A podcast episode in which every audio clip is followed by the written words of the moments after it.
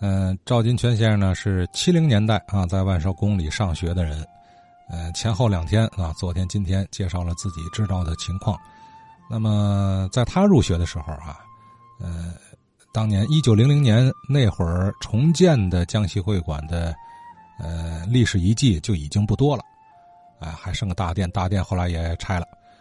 那么相比起来，五四年一九五四年入学的杜文成先生，哎，来到这里的时候啊，基本那还是原始面貌。昨天我听了这个话友说，这个北马路这个万寿宫旁边这个江西小学，因为我就是五四年在那上了一年级，五四年的七月份入学，经过了三年，大概五六年，就跟那个十七小学合并。这个十七小学在这个北马路有个狮子胡同，就是江西小学对过，里边有个叫天人叫五粮杆的，有个十十七小学，哎。那个十七小学当时还那个校舍还不是那一个地方，还有什么三义庙什么好几个，然后就合并到了江西小学。合并完了以后，就我上三年级的时候，我正式改名叫天津市红桥区北门东小学。呃，江西小学原来它是个私立学校，我上课的时候啊，呃，我听我们院那个邻居，我住在那个户部街那个化大门，他那个有那个老爷爷告我。那原来是个澡堂子，具体什么时间我就不知道了。因为我们有有两间教室里边，它是贴着瓷砖你说教室贴那个白瓷砖干什么？现在我回忆，那那可能就是澡堂子。再以前那就是个江西会馆。这个江西会馆呢，嗯，我有印象，在那上体育课，在后院有一个大的跟那个罩棚一样，下雨上体育课一点不影响。哎。光线呢比较暗，也有那个什么，呃，唱戏的那那个舞台，有个大舞台，哎，这一进去在后面有大院里头，哎，前面廊柱什么这这都有。后来合并完了以后呢，搬到了故意街后边那个二十九中那山西会馆，那校舍就大了，那个地方就叫呃红桥区北门洞小学，腾出来的江西会馆这个。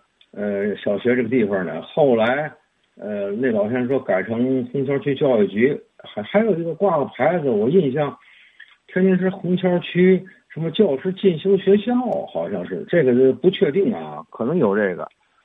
哎，我六零年七月份呢，在呃红桥区北门小学毕业，那个校长还给我发了那个毕业证书，校长叫王体敬，体育的体啊，尊敬的敬。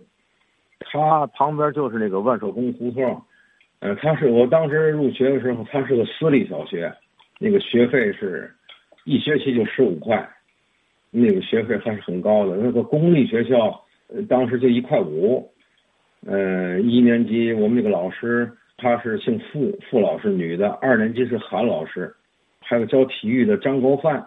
至于万寿宫，它里边多少间房子？房子不少，左边那那个剑道进去以后。有几间教室，右边是公共厕所，进了后边就是那个带罩棚的那个，像那个大厅似的那东西。里边有两排那个小二楼，但是光线很暗，它那因为有那个罩棚嘛。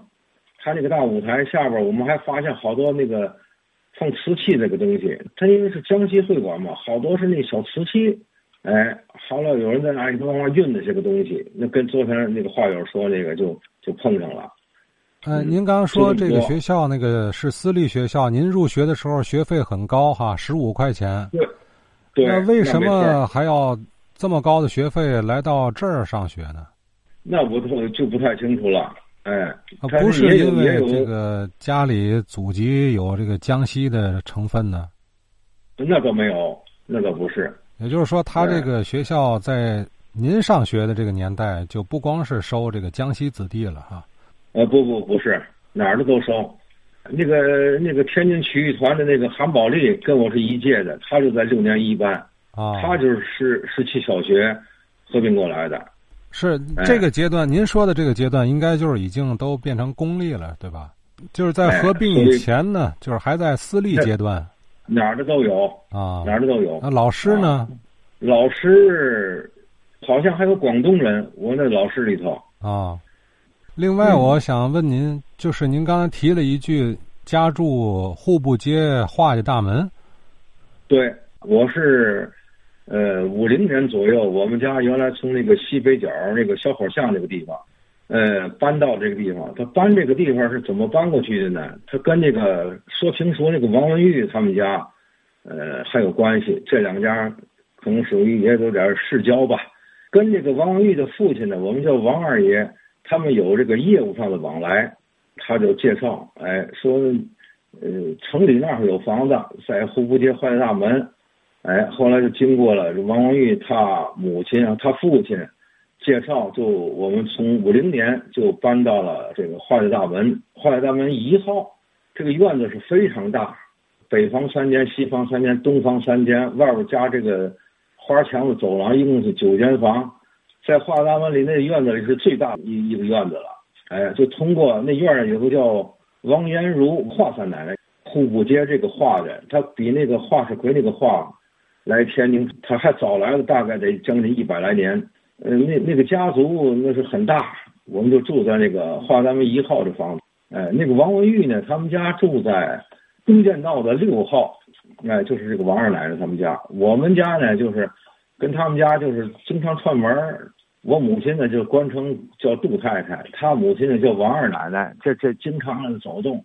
后来呢，这个王文玉，他母亲就从东建道六号，他就搬到了这个有个叫白玉南的那个那个那里头有有有几间房子。后来去年我跟王文玉老师呃联系上了，他说我就在白玉南那出生的，那儿我有四间房子，所以王文玉老师前几天去世了，挺可惜的。哎，我们家从小火巷搬到这个画大门，还是经过他们家给介绍的。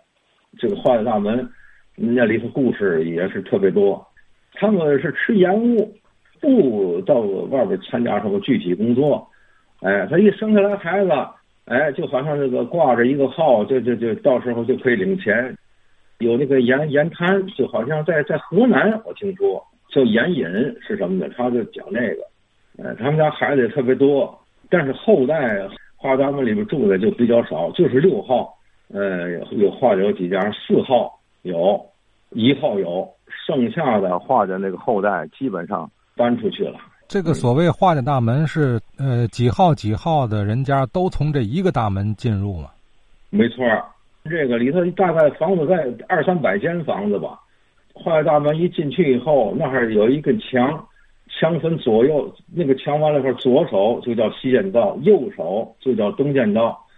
这个一号在左手一进去，有个旋进去一块儿，那个那一号院儿，哎，左边这个这个这个新建道都是单数的，啊，一三五七九，右手这边就二四六八十。就当时就您住的时候，呃，就这么十个门牌吗？那可不止，还还得多。将近有不到三百间房子了，还有那个放车的地方，呃，也有有马棚。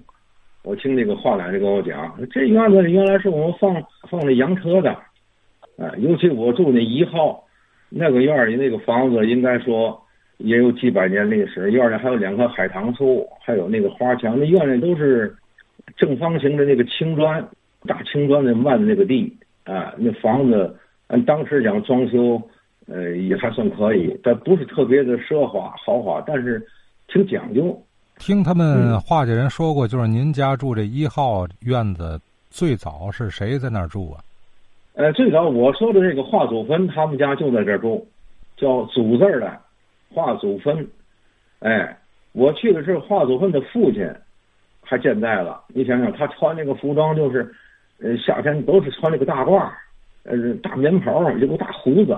后来这个这个老太爷，呃，去世了，办那个丧事儿，家里有丧事儿，不是挂的那个那个白的那个都是好多白钱那东西吗？他们挂那个那个钱，不挂在一号那个小院里头，挂在画的大门那个大门的外头。那意思就是说，这个丧事不是你们这这一号院的，是整个这个画大门的。我一想，我就问那个后来画老师，这这画姓画的人要是有丧事，都得挂那儿。就这个意思，我我赶上过他们家这个出大殡，整个户部街连龙兴街连那个出殡那个车那个仪仗队那都满了。好家伙，那那那，他们亲戚你看着不多，他都在外边住着了。就在五十年代就已经有很多外星人啊住里。有，我考虑啊，可能解放前就有外星人了。啊，就已经租出去了。哎，对，啊，另外华大门的户部街上还有一个院儿挺有名的，二十号院儿，老一辈的清华大学的就有两两三个，这二十号院儿。这个在四号院儿，那个华祖全、华祖兴那哥俩，华祖全是东北大学那个大学毕业的，呃，在三十一中教高中的老师啊，那个化学特别棒。那他旁边那个幼儿园呢，都是那块地都是他们家的。很大的一个幼儿园，在户部街的往前走，那块地都是他们画着的地，就是再往前走就挨着浙江会馆，就是整个幼儿园加上华大门这一片，那相当大了那面积。但是他这房子，我看，呃，不如什么东门里啊那些特别讲究那种四合院，就是年头太多了，年久失修的那种样子，有点有点没落了。当初应该是不错的。嗯，这是呃换大门的情况吧。呃，跟老先生聊天就这样，总出现支出去的情况是吧？我和杜先生这聊着江西小学了嘛，哎，聊到北门里户部街这个画大门了啊。这是所谓北画家族啊，和华世奎老先生呢不是一家啊，那人是南画啊，同姓各家，这是北画。画家大门的家族故事啊，之前咱听华志新先生讲了很多啊，人才辈出的书香门第。那么借着这个话茬咱再问一句：听友中还有没有这个住在户部街画家大门这个深宅大院里的？啊，现在呢，北画的族人正在绘制一张老宅的老图，哎，希望您提供一些印象啊。